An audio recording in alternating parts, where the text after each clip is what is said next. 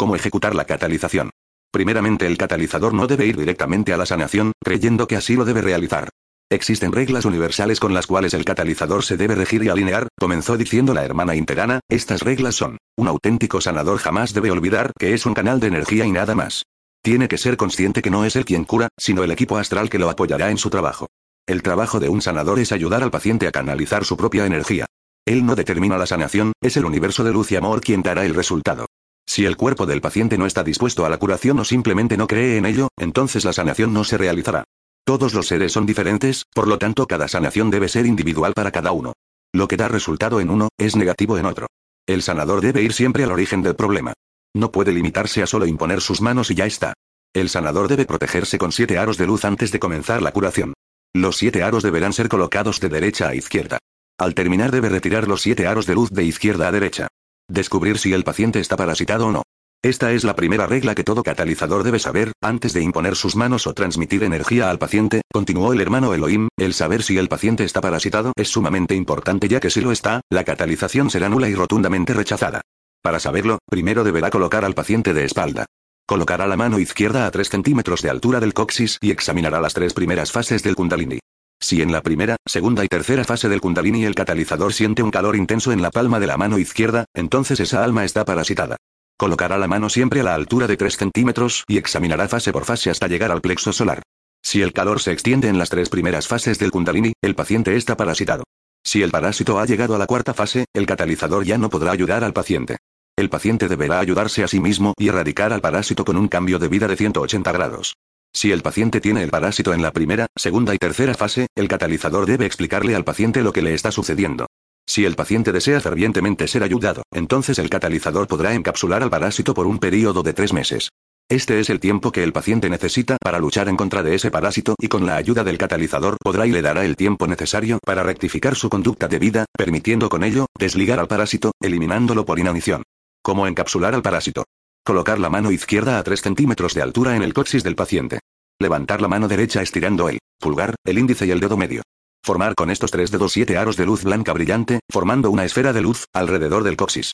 El parásito estará encapsulado por un período de tres meses, tiempo que el paciente necesitará para la rectificación de su conducta, significa que debe cambiar su estilo de vida o sea, si fuma, es alcohólico, va en contra de la ética y moral, usa drogas, vive de acuerdo a la degeneración de los sentidos, del engaño, del robo, de la corrupción etc. Deberá dejar todo vestigio de adicción y vicios. Si el paciente no rectifica y continúa viviendo de acuerdo a todo lo nombrado, entonces a los tres meses la cápsula de energía de luz se disgrega y el parásito continuará alimentándose de su alma. 51. Si el parásito está encapsulado, el catalizador puede transponerle energía al paciente. El catalizador puede transponer energía al paciente, siempre y cuando los dos trabajen en unión, respondió el hermano Seramita, si el paciente no cumple con lo prometido, es inútil transponer energía, ya que ésta se diluye conforme el paciente use la suya propia negativamente. 52. ¿Encapsular al parásito significa que el paciente estará curado? No, no significa que el paciente estará curado, dijo la hermana interana, sino que él con su rectificación de vida, permitirá que la energía que entre a su cuerpo y alma puedan ayudarlo en su sanación. Si el paciente realmente pone todo de su parte, rectifica y hace un cambio en su vida, entonces el catalizador podrá transponerle energía para la sanación de lo que el paciente necesita. El paciente es el único que podrá erradicar al parásito, no hay catalizador en el planeta que pueda hacerlo por él. El catalizador es un instrumento que ayudará a alinear los chakras del paciente, con ello lo ayudará enormemente, ya que al estar los chakras y las fases del kundalini alineados, el paciente tendrá más fuerzas para luchar en contra del parásito. Este es un trabajo individual de cada una de las almas encarnadas y desencarnadas de este planeta. 53. ¿Por qué se trabaja levantando el brazo con la mano derecha y colocando la mano izquierda a 3 centímetros del chakra donde la energía entrará? Generalmente hemos comprobado que ustedes colocan las dos manos encima del órgano enfermo y realizan la técnica que ustedes aprendieron o que nace del corazón, comenzó explicando la hermana interana, imponer las dos manos es una equivocación, ya que la energía que ustedes mandan al paciente, no la están extrayendo de la ciudad interna, sino de ustedes mismos, dijo el hermano. Seramita, y al hacerlo la energía gira en un círculo vicioso, no es extraída y no hace tierra. Funciona así. Al levantar el brazo y la mano derecha con los tres dedos referidos, la energía electromagnética fotónica entra por la antena formada de tres dedos, esta baja y llega al plexo solar del catalizador. Allí se forma la alquimia, no puede pasar directamente al paciente porque es muy fuerte. El catalizador es un transformador de radiación energía fotónica magnética en energía de radiación electromagnética, llamada comúnmente energía radiante.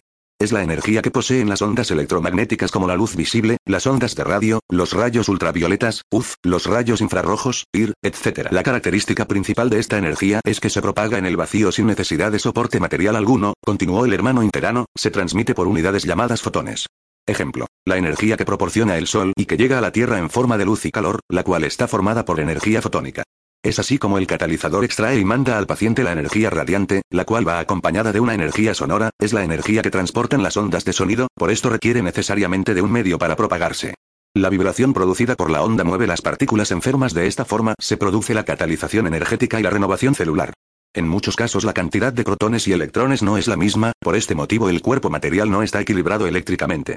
En el caso de que un cuerpo tenga más electrones girando alrededor del núcleo del átomo y que lo haga desordenadamente, sin control y de bajo voltaje, continuó el hermano Luz, se dice que las células están cargadas negativamente, y si tiene más protones en su núcleo que electrones, se dice que está cargado positivamente.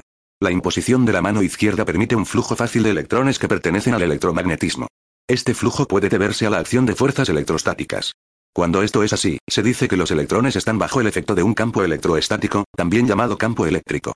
Significa que el catalizador hace descender una energía magnética vibratoria alta y la convierte en una energía electromagnética eléctrica de un voltaje adecuado que el cuerpo material pueda soportar. 54. ¿Por qué se usan esos tres dedos? Dedo pulgar. El pulgar es un dedo poderoso que simboliza la fuerza y el poder. Dijo el hermano interano, el pulgar está vinculado con el intelecto, con los intercambios interpersonales y con la sensibilidad. El pulgar determina pues el tipo de contactos que se tiene con los demás y consigo mismo. El pulgar representa la seguridad y la protección.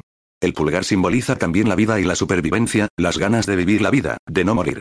Este dedo está asociado también con la audición. Ayuda a la actitud de la preocupación. Dedo índice. El índice representa la personalidad. En los comportamientos no verbales, cuando se activa el índice, apuntando con frecuencia, se está indicando rechazo hacia la autoridad. Cuando se usa el índice para imponer ideas de un modo bastante autoritario, es el modo de afirmar el poder personal. Este dedo está asociado también con el olfato. Dedo mayor. El dedo mayor, el dedo más largo de la mano, representa la creatividad, la sexualidad y la ira. En suma, simboliza muchas cosas y hay que prestarle una atención especial. El lado creativo está restringido por la falta de confianza. Este dedo también está asociado con la visión. 55. ¿Qué tipo de energía extrae el catalizador cuando levanta los tres dedos de la mano derecha? El catalizador debe saber a ciencia cierta cuál es la energía que utilizará para la catalización.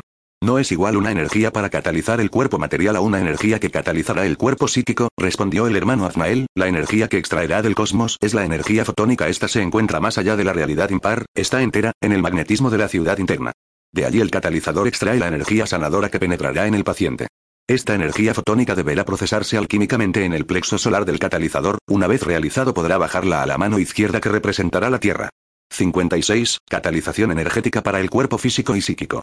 Ante todo el catalizador una vez que haya ubicado a la enfermedad y la ha clasificado siendo del cuerpo material o psíquico, deberá tomar todas las precauciones del caso, o sea, pedirá al grupo astral que lo asiste, para que lo proteja de todo mal, dijo el hermano interano, levantará su mano derecha, extraerá la energía fotónica de la ciudad interna y se envolverá en siete aros de luz blanca brillante.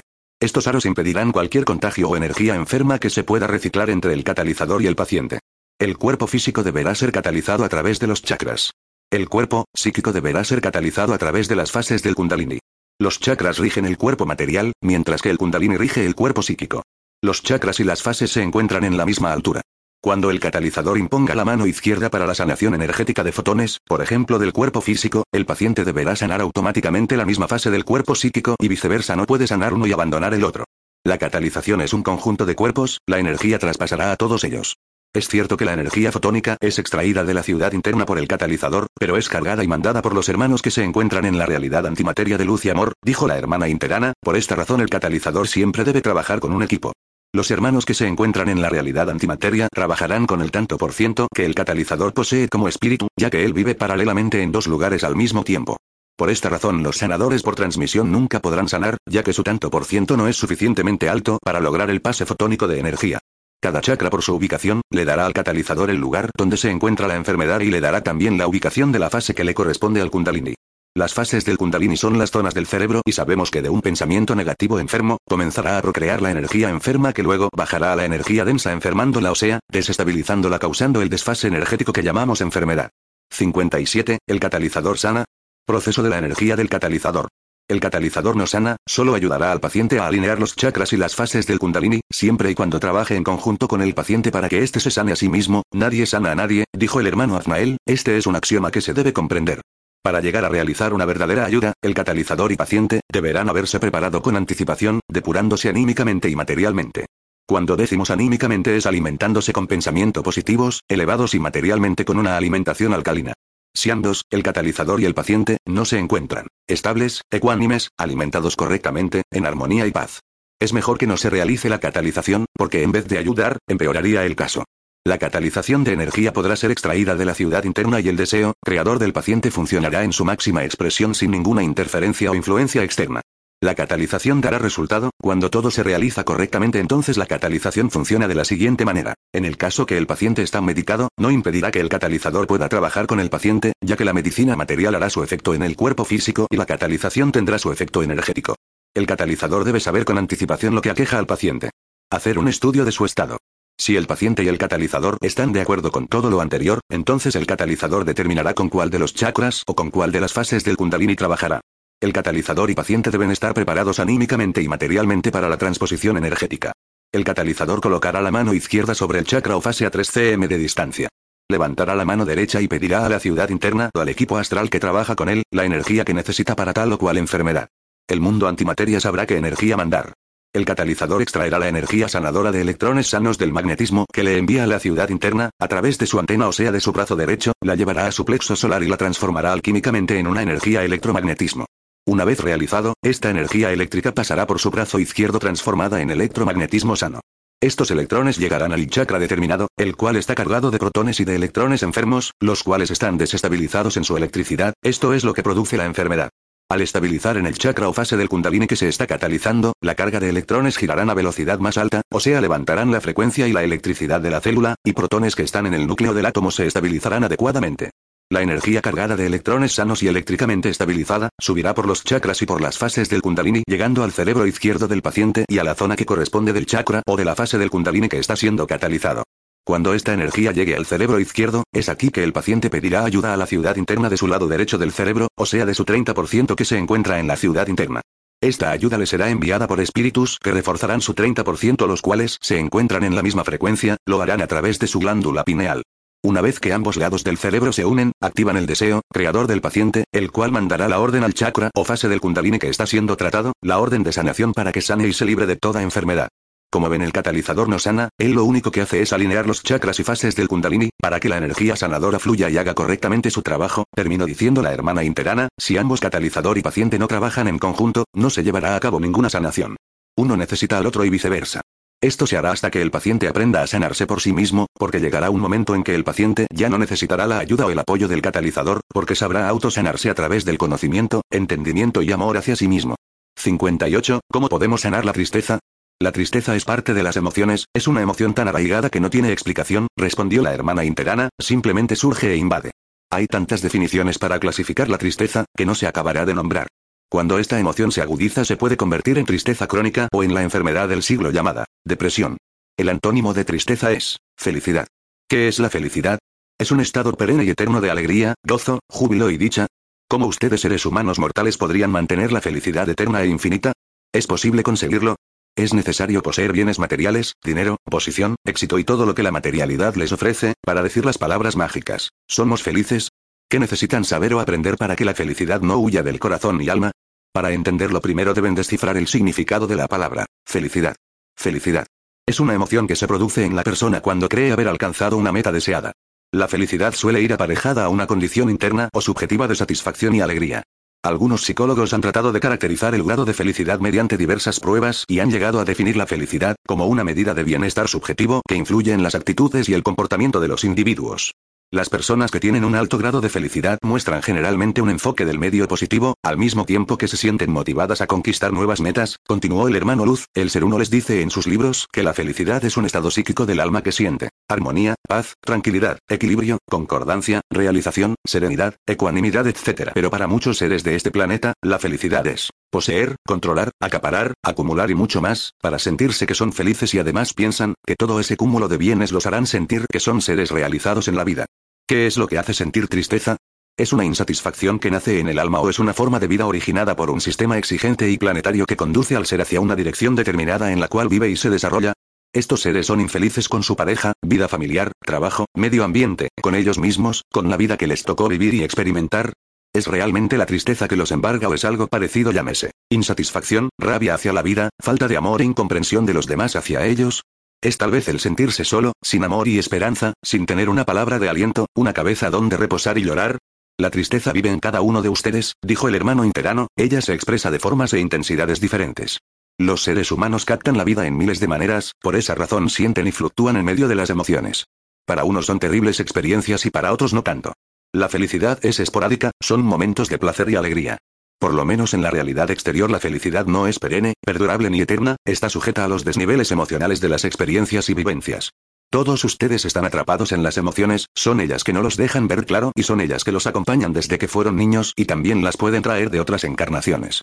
La tristeza es una emoción, por lo tanto hay que entenderla, saber cuál es su origen, si es genética, si se trae de otras vidas, si fue la madre que energéticamente la legó a sus hijos en los nueve meses de gestación, si el ser nació y creció dentro de una familia triste, afligida y amargada, donde prevalecía el desánimo y el sufrimiento, si ha tenido una vida difícil sin recuerdos agradables, si es así, entonces el ser pasa toda una vida pensando que esa manera de vivir es la única y normal, si vio eso en su familia desde su niñez, entonces creerá en su fatalismo que así es la vida que le tocó vivir. Crece pensando que así es la vida y al haber sido su alma grabada de esa forma, continúa el proceso repitiendo el mismo patrón con el que fue enseñado. Gira en un círculo vicioso de costumbres, hábitos, conductas y grabaciones erradas que se transfieren de padres a hijos. Los patrones genéticos negativos enfermos deben romperlos, quebrarlos, entenderlos, desglosarlos, estudiarlos y transmutarlos, para llegar al origen de las emociones, esta es la única forma para eliminar los karmas emociones, negativas enfermas que cargan sobre la espalda, es un fardo tan grande y pesado, que no los deja escoger el camino de la realización y de esta forma conseguir la felicidad. No sirve quejarse o preguntarse por qué no son felices. Las almas han venido a este mundo a aprender, descubrirse y mirarse en el espejo de la vida, solo así podrán liberarse del yugo opresor que los mantiene esclavos e inmersos en la soledad de la impotencia. El alma tiene que ser libre y permitirse a sí misma ser feliz. Sistemas que pertenecen a los siguientes chakras y zonas. Chakra 1, zona 1, fase 1 Kundalini. Sistema reproductivo y sexual del hombre y la mujer. Vejiga. Chakra 2, zona 2, fase 2 Kundalini. Vaso, páncreas, hígado. Chakra 3, zona 3, fase 3 Kundalini. Sistema digestivo, sistema óseo, sistema muscular. Chakra 4, zona 4, fase 4 Kundalini.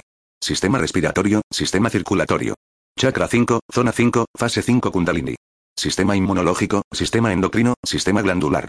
Chakra 6, zona 6, fase 6 Kundalini. Piel, sentidos externos, cabello, uñas. Chakra 7, zona 7, fase 7 Kundalini. Cerebro. El ser humano es aún muy inestable, físicamente y psicológicamente.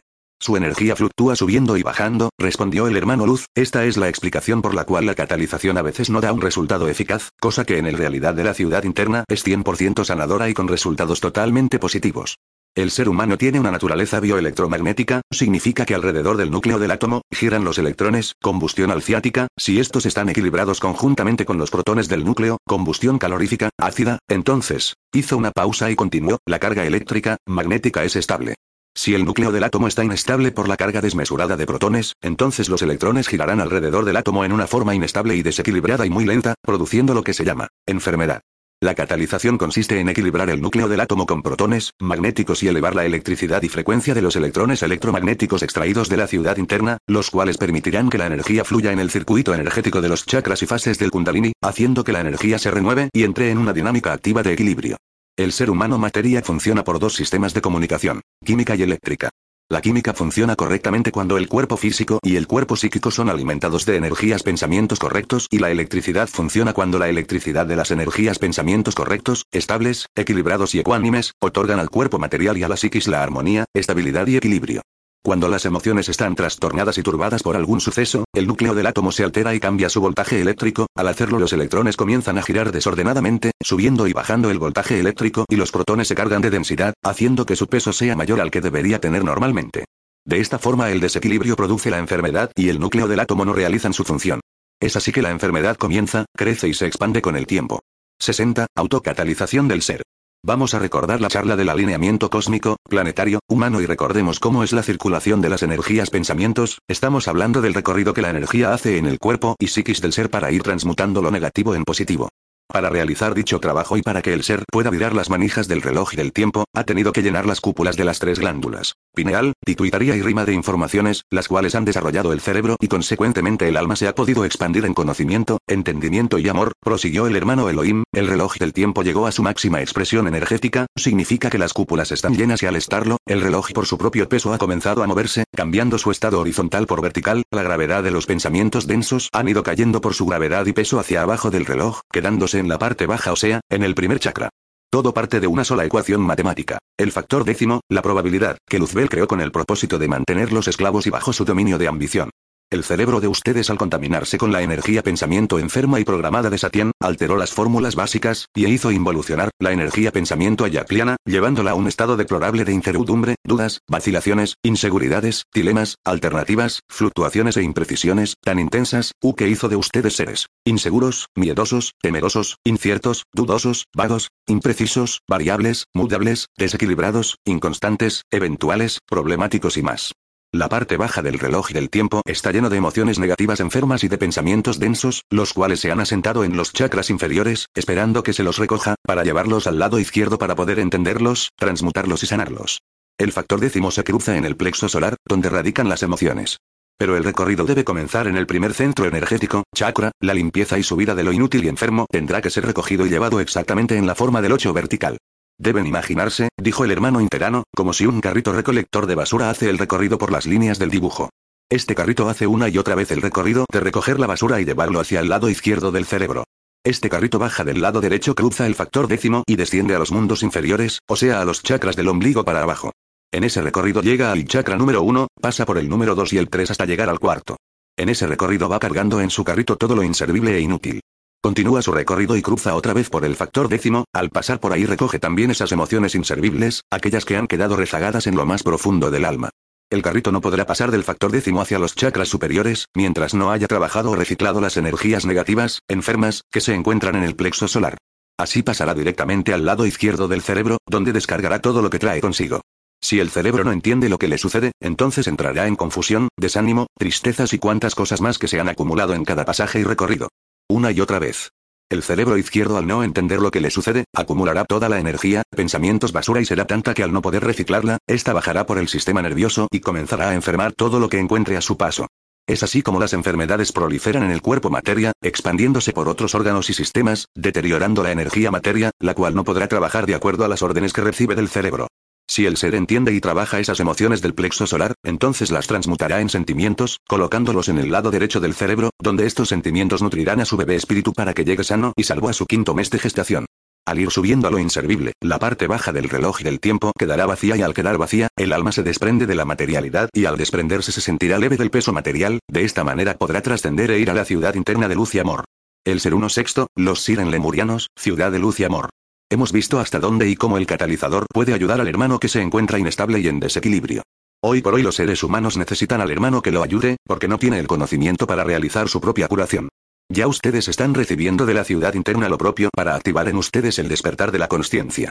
Este despertar debe ir acompañado con el conocimiento y este hará que activen el entendimiento, consecuentemente el amor será el que lleve consigo la carga de la sanación, ya que los quarks están entre los protones y los electrones.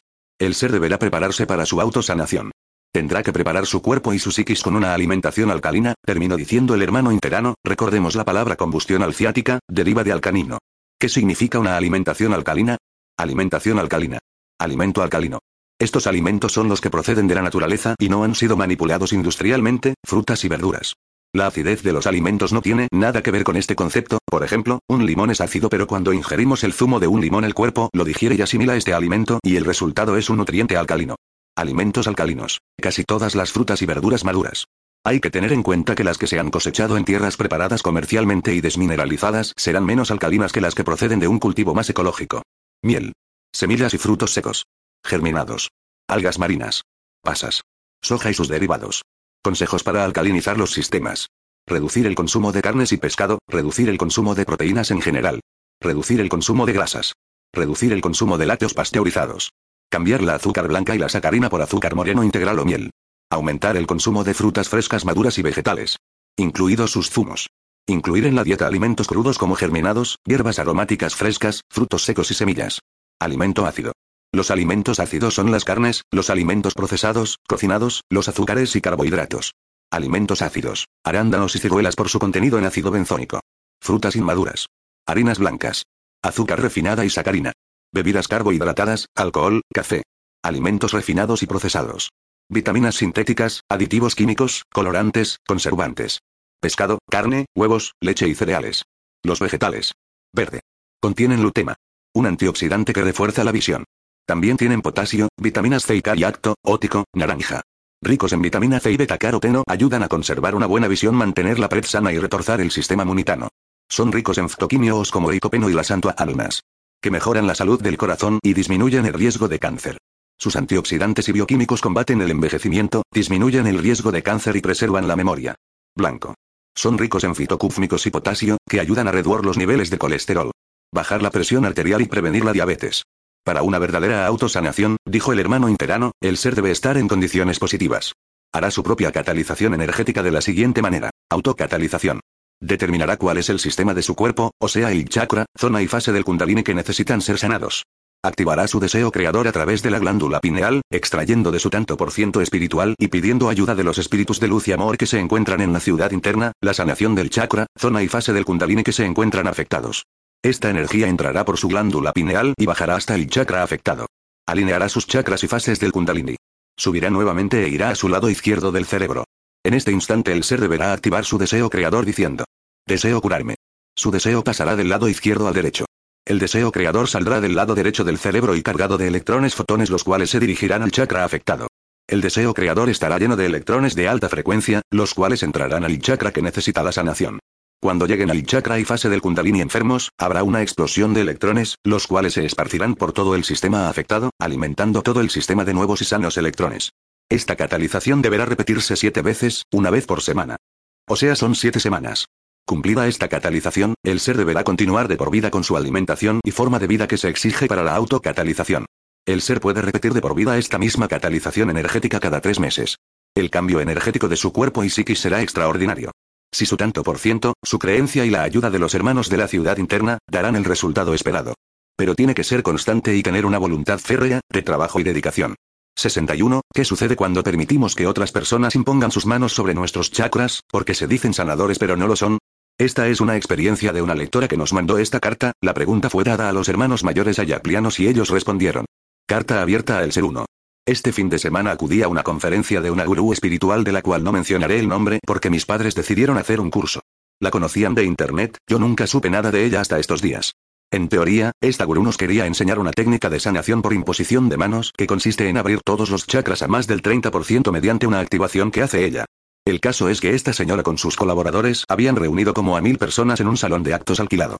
Nos dijeron que no debíamos pagar nada por el curso, que era gratis, pero luego nos sugestionaban para pedir donaciones para ONGs, que investigando un poquito en Internet, no deben de existir porque no se sabe nada de ellas y no nos daban información más que el testimonio de una mujer.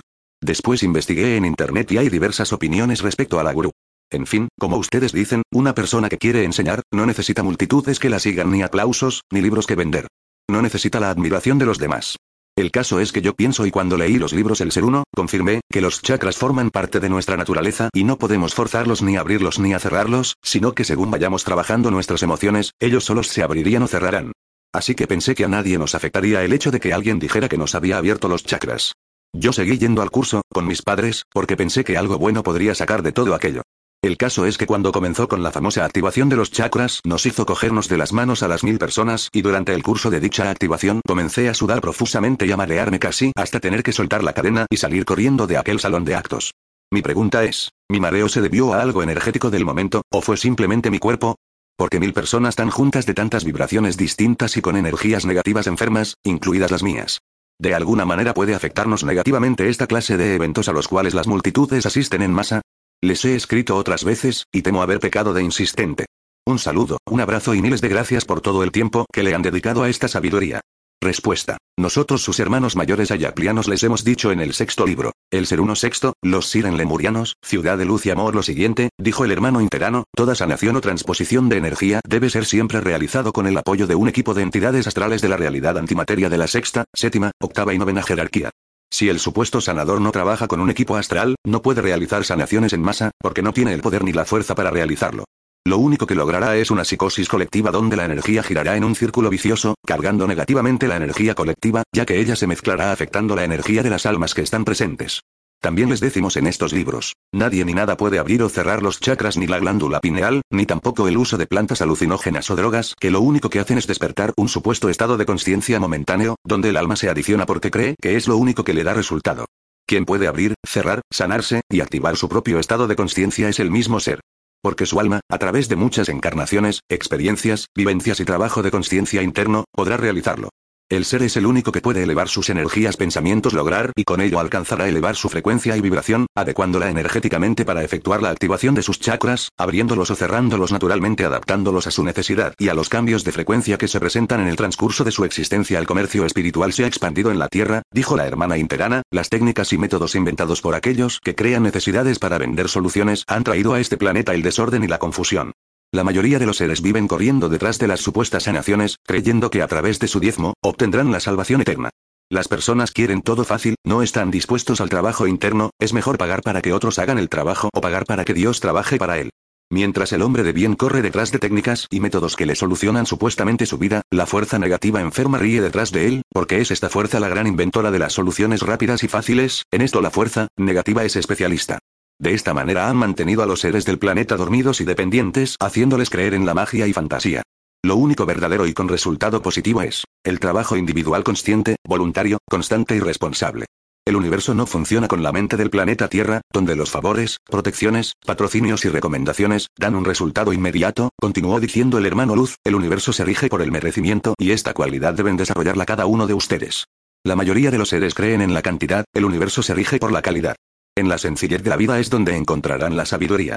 Es tan sencillo, está tan cerca de ustedes, que por correr y querer ver y entender todo lo complicado, creyendo que es la verdad de la existencia, no llegan a vislumbrar las verdades que se encuentran frente a sus ojos. Sana tu alma y sanarás al mundo. Si no se sanan a sí mismos. ¿Cómo pretender sanar al mundo? Dijo el hermano interano, si decimos que el parásito se enquista en las almas y que las larvas, energéticas rodean al planeta y a los seres que lo habitan. Si ya sabemos que el desequilibrio energético es producido por los protones desequilibrados.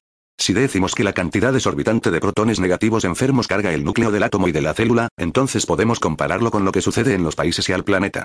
Comparativamente podemos ver que en el macrocosmos del planeta sucede exactamente lo mismo que sucede a cada alma individualmente. Si decimos que el parásito es legado de padres a hijos y que las larvas energéticas atacan a las almas, también los países y a los sistemas que rigen al planeta son parasitados y atacados por las larvas energéticas y veamos cómo sucede. El parásito que ataca a un país, es el presidente o el partido político que se enquista en el gobierno. Es el parásito que se engancha en el primer chakra y la primera fase del kundalini del país. El primer chakra y fase del kundalini de una nación es el alma del pueblo. Es la base que sustenta un país. Cuando este pueblo está enganchado, sujetado sin libertad por el parásito gobierno, a través de promesas, mentiras, engaños, ofrecimientos y más, entonces podemos decir que comienza la parasitación del alma de ese país, ya que el alma del pueblo de cierta manera es corrompida a través de intercambios que el parásito, gobierno le ofrece para tenerlo sujeto, como por ejemplo, puestos claves, buen salario, corrupción, ganancia ilícita, etc. El parásito gobierno comienza a alimentarse de su pueblo, lo corrompe y lo conduce hacia una aniquilación lenta pero segura. De cierta manera el parásito gobierno permite transacciones ilícitas para alimentarse de la ambición ya que necesita de mucho dinero para comprar, corromper, pagar y así mantenerse en el poder indefinidamente. 62. ¿Cómo se puede librar un pueblo del parásito? Haciendo lo mismo que el alma que se quiere desparasitar o como el alma que no permite que larvas energéticas entren en su cuerpo o psiquis. Primero deberá hacer un cambio, un vuelco de 180 grados. Las almas deben de hacer su trabajo individual y luego en unión pueden hacer el trabajo colectivo, dijo el hermano Luz, la unión hace la fuerza. Pero deben llegar a entender profundamente el por qué un país llega a situaciones extremas que lo conducen a la agonía y al sufrimiento. No podemos culpar solo al parásito gobierno. Las almas parasitadas del país lo permitieron y lo alimentaron.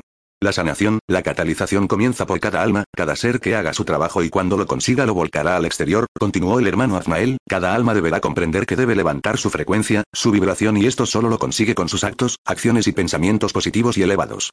No hay técnicas, métodos, ritos, cánticos milagrosos y mágicos, eso no es verdad.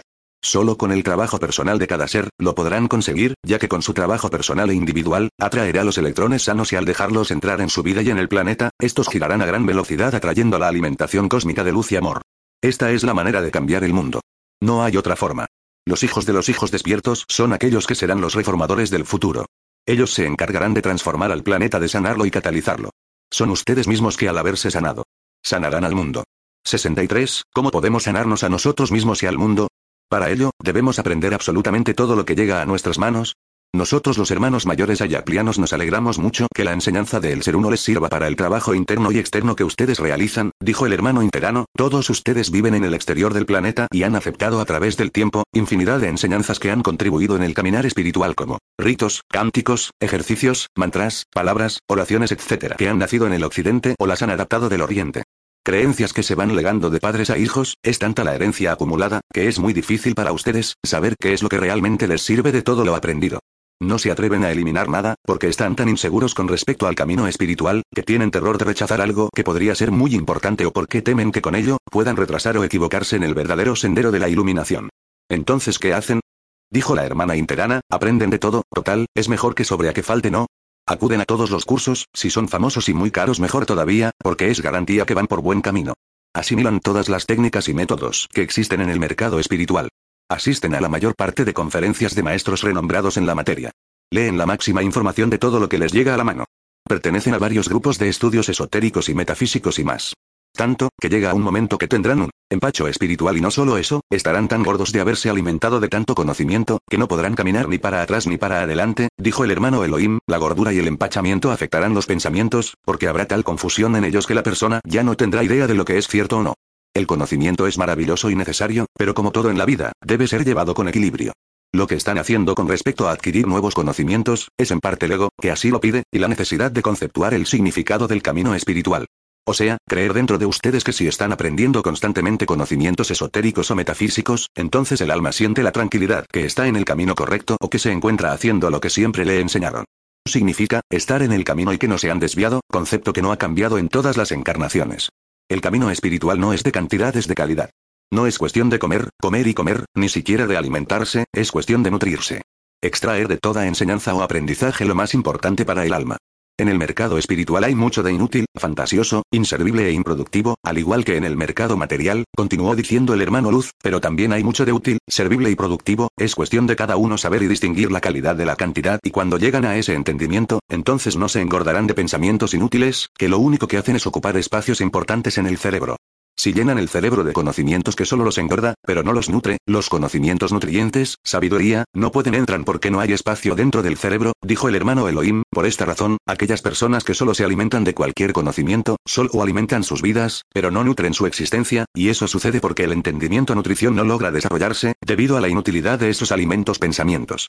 La sanación y el trabajo del sanador, no se logra a través de cursos o conocimientos aprendidos y repetitivos, se logra a través del equilibrio en la nutrición de conocimientos útiles se alcanza por una sabiduría interna que se ganó por un trabajo interno y profundo de vida tras vida, donde tus circuitos de sanación se encuentran limpios y libres de gordura o de elementos inútiles.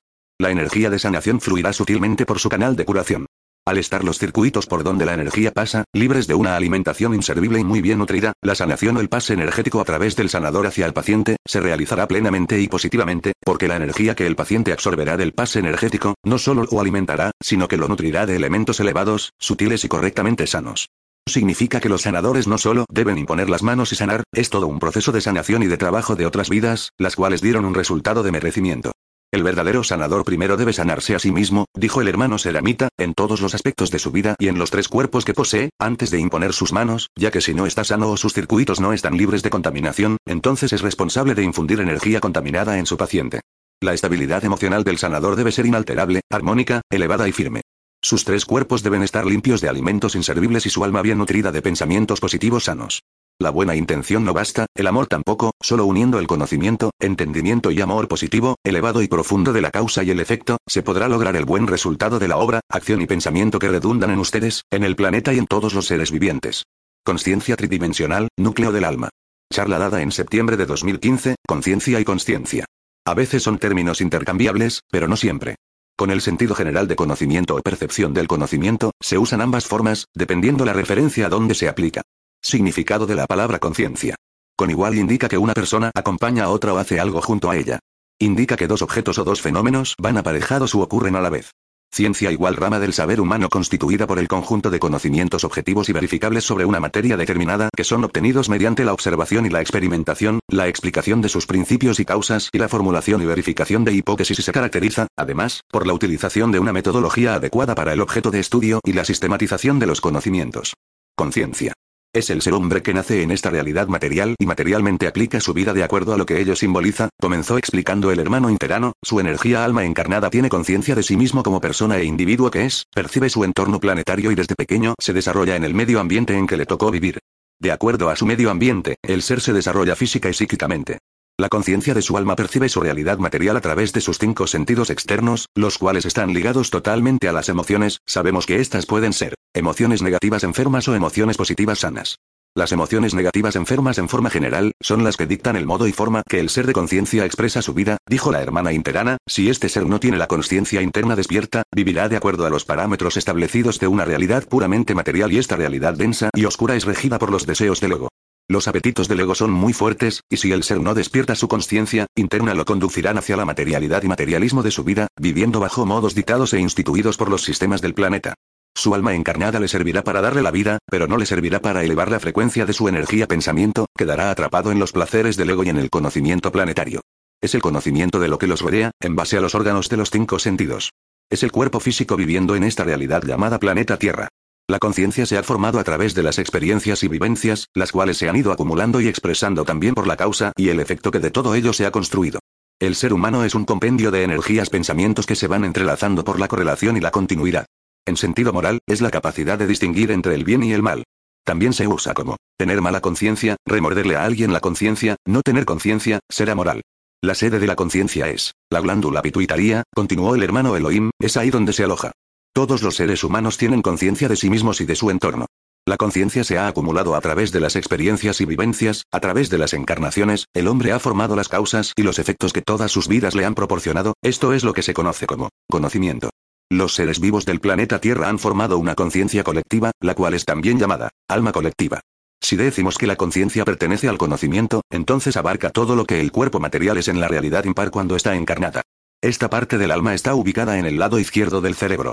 Es la realidad física y material, la cual nos hace percibir y actuar de acuerdo a todo lo que ya está establecido, llámese, forma de vida, apariencia, masculino o femenino, conocimientos, estudios, trabajo, etc. Esta conciencia va a regir nuestro modo de vida y nos indicará la línea a seguir durante una vida la cual irá acumulándose en una esencia que determina las próximas encarnaciones. Viviendo de acuerdo a la conciencia de una nueva vida, el alma se graba y de acuerdo a ello, ejerce los patrones que determinan el camino que la conciencia escogerá en el transcurso de su vida. Conciencia. Es el ser humano que nace en esta realidad material, dijo el hermano Seramita, a pesar que su alma vive encarnada en un cuerpo materia, ella existe en la realidad material de acuerdo al estado de su conciencia interna, la cual se expresa por las emociones positivas sanas y en altos parámetros energéticos, como valores, virtudes, moral, ética, conocimiento, entendimiento y amor, etc. El medio ambiente donde crece y se desarrolla, propicia que el ser alma pueda comportarse y expresarse no solo por sus cinco sentidos externos, sino que despertará de su alma los siete sentidos internos y a través de ellos, su alma podrá obtener el conocimiento y entendimiento cósmico. Esta forma de existir el ser la vive conscientemente. A través del despertar de los sentidos internos, el alma encarnada podrá en cada encarnación, elevar su existencia y expresión de vida, ya que no vivirá de acuerdo al ego, sino de la autoestima. Los placeres de la materialidad y del materialismo no podrán atraparlo en esta realidad densa y oscura, sino que su alma poseerá la claridad del entendimiento consciente, despierto y lúcido, logrando con estas cualidades, la trascendencia energética hacia otras realidades más sutiles. Es un trabajo de vida en vida y el alma lo logra por merecimiento. Ego alterado. Sabiendo las dos definiciones y teniendo muy claro la diferencia entre los dos conceptos, podemos explicar lo que significa. Ego alterado, continuó el hermano Luz, es el alma encarnada que vive en una realidad de conciencia, material alterada. Su realidad de vida es de acuerdo a la conciencia planetaria, inconsciente y subconsciente. Son almas encarnadas regidas por sus emociones, negativas enfermas, por su materialidad y materialismo y por su ego. Entonces podemos decir, que las energías pensamientos que gobiernan la mente de estos seres, están siendo comandadas por un ego alterado. Alterado significa, energías pensamientos, distorsionados, enfermos, negativos, desordenados, desequilibrados, desarmoniosos, perturbados y más. Un alma encarnada que vive en estas condiciones de conciencia inconsciente, no puede encajar en una frecuencia elevada de conciencia consciente espiritual porque pertenece a la energía pensamiento materia y al serlo, su mente es gobernada por la conciencia material del sueño, ensueño, fantasía e irrealidad. La conciencia define al ser. Se es consciente de sí mismo y de lo que nos rodea en base a lo que uno es. Otra definición es la que asocia la conciencia a un estado de unión con la vida universal. Es una expansión continua, igual que el universo. Es tener la conciencia en expansión cósmica de ser y estar. La conciencia es el estado de vigilia de la conciencia. La conciencia se aloja en la glándula rima y a través de ella extrae el significado real de lo que la conciencia le muestra. Esta conciencia trabaja con los siete sentidos internos. Pertenece al ser despierto ya que él comenzará a percibir su realidad bajo otros parámetros de vida y existencia. La conciencia es lo que se conoce como el entendimiento, por lo tanto es el conocimiento del cuerpo material y entendimiento del alma. No debemos confundir el conocimiento de una conciencia y el entendimiento de la conciencia. 64. El ser nace con conciencia. En el planeta Tierra todas las almas nacen con conciencia, respondió el hermano Azmael, pero no todas las almas nacen con conciencia. Esta es la diferencia entre almas y almas. El conocimiento de la conciencia es de todos y para todos, pero el entendimiento de la conciencia es de todos pero no para todos o por lo menos el despertar no se da al mismo tiempo. 65. El ser humano puede ser consciente, sin conciencia. Los seres humanos del planeta Tierra nacen con conciencia. Hoy en día es imposible que un ser no tenga conciencia de sí mismo y de su entorno. La educación, religión, familia, etc. se encargan que legar de alguna forma y genéticamente la conciencia de la especie y del planeta. 66. ¿Cómo sabemos que nuestra conciencia está despierta? El despertar espiritual significa una vida positiva, correcta, ecuánime, equilibrada, sensata, juiciosa, analítica, razonable, cuerda e inteligente, respondió la hermana interana, la confusión se genera cuando la persona se aboca y se arroja de cabeza en una creencia única y cree que a través de ella, logrará la salvación eterna. No deben aferrarse a lugares, fechas y nombres, porque esto es lo que les trae confusión, lo principal en un mensaje o enseñanza, es la esencia de lo que se transmite y si ustedes comparan, verán que todos hablan de hermandad, amor, trascendencia energética, un cambio positivo para los próximos tiempos y más. Esta es la esencia que ustedes deben captar y volcarlo en nuestras vidas, todo lo demás tómenlo como un conocimiento que les servirá en el crecimiento y cultura espiritual. Lean, instruyanse, busquen, indaguen, sean curiosos e investigativos, pero deben hacerlo con mente muy abierta y con plena libertad, porque esta libertad mental, es lo que les permitirá crecer y nos formará libres y dueños absolutos de ustedes mismos. Esta forma de obrar y pensar es lo que llamamos madurez y crecimiento espiritual. Esta forma de vivir y ser es el despertar de la conciencia. Te deseamos un hermoso despertar y que encuentres tu camino hacia la luz y amor universal. Puedes dudar si así lo sientes, pero nunca lo hagas de ti mismo. Si estos libros llegaron a ti es por algo.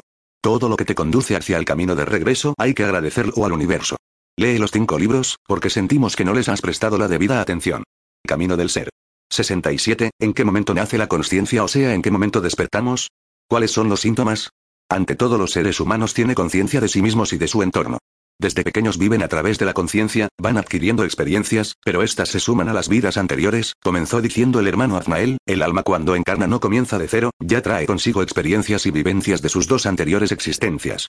En el planeta Tierra no existen almas nuevas, porque trae grabado en sus cristales las experiencias y vivencias de vidas pasadas y de toda su sabiduría que posee desde el principio de la creación. Las almas en el planeta Tierra nunca comenzaron de cero, pero al distorsionarse su alma involucionó y fue ahí que su memoria cósmica se duermió dejando florecer y desarrollar una conciencia limitada y planetaria. La conciencia está evolucionando para llegar a la conciencia. Los seres humanos están despertando para tener una relación profunda con su interior y no es a partir de la religión sino de la espiritualidad y una de las formas más propicias es el trabajo consciente de las emociones negativas, enfermas. Para realizar este proceso debemos tener el conocimiento y entendimiento y con ello tratar de transmutar lo negativo en positivo. El amor también entra en este proceso, ya que es el mediador, el cual nos indica el camino de regreso. El ser humano en forma general tiene un vacío existencial en el alma y muchas veces a través del sufrimiento el alma llega a cuestionarse su propia existencia, entonces despierta lo más profundo de su alma y empieza a responderse las miles de preguntas que se hace. 68. ¿Por qué debemos despertar y por qué no nacemos despiertos?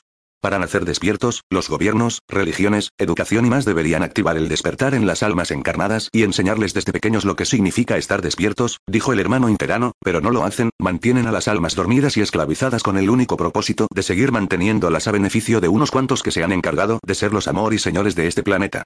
Todos nacen con conciencia, pero la conciencia debe ser activada para que el alma recuerde sus vidas anteriores y saber el por qué se encuentra encarnada nuevamente. El ser uno les dice, los seres que han despertado la conciencia dormida, aquellos que se preocupan en el avance espiritual y que desean aprender por la necesidad de su alma, a seguir el avance energético que su espíritu demanda, son los seres que están moviendo por iniciativa propia el reloj del tiempo y lo están colocando verticalmente y en su posición correcta, porque a través de esta posición podrán transmutar la energía inservible que está en la parte de abajo, llevar hasta el lado izquierdo y transmutarlo con su trabajo interior, llevando a las energías pensamientos sanas hacia el lado derecho del cerebro. Queremos decir, que es en la glándula pineal, donde el bebé espíritu podrá nutrirse y crecer. Una vez que el ser coloque el reloj del tiempo en su posición vertical, comienza a contar el tiempo para su elevación espiritual, dijo la hermana interana, significa poder entrar en alguna de las tres salidas que las almas tendrán a partir del alineamiento cósmico que comenzará el 7 de julio de 2014.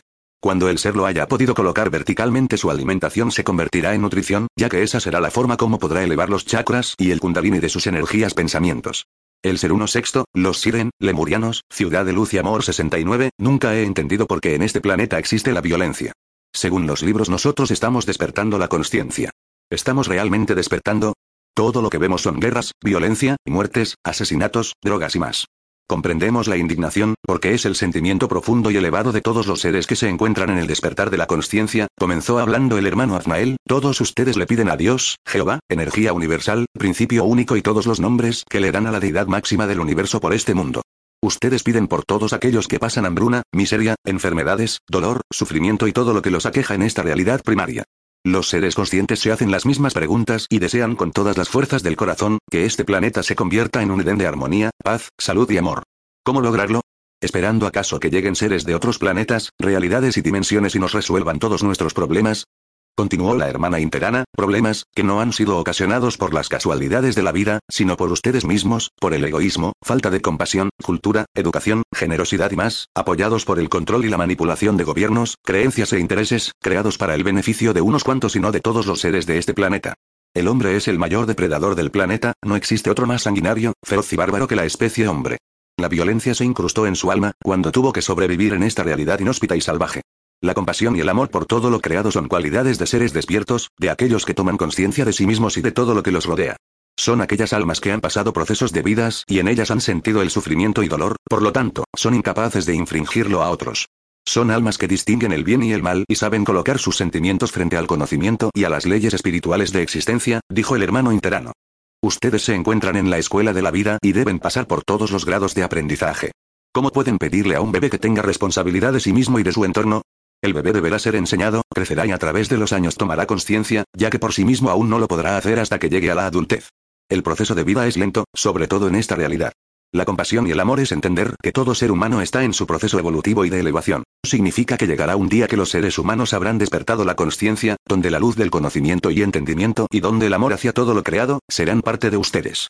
Comprenderán y rectificarán muchos errores que hoy cometen con tanta facilidad dijo el hermano Elohim, por falta de conocimiento en la niñez, espiritualidad distorsionada, ignorancia legada, falta de compasión, educación equivocada, alimentación inadecuada, productos industrializados e inútiles y cuantas cosas más, que no terminaríamos de nombrarlas. Hoy por hoy, nuestro trabajo interno es individual y por serlo, tienen que tener mucha paciencia con ustedes mismos y con todo lo que los rodea.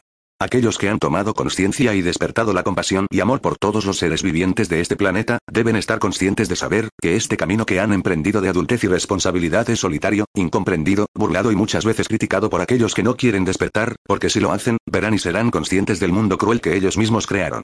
Comprendemos su dolor desde lo más profundo de nuestro ser, continuó el hermano Elohim, a veces ustedes desean cambiar todo lo que está mal en este planeta y transformarlo en un mundo, donde no existan las desolaciones, angustias, mortificaciones, desamparos y sobre todo que no haya sobre la faz de la tierra, nada ni nadie que sufra, que tenga hambre, enfermedades, falta de recursos y más.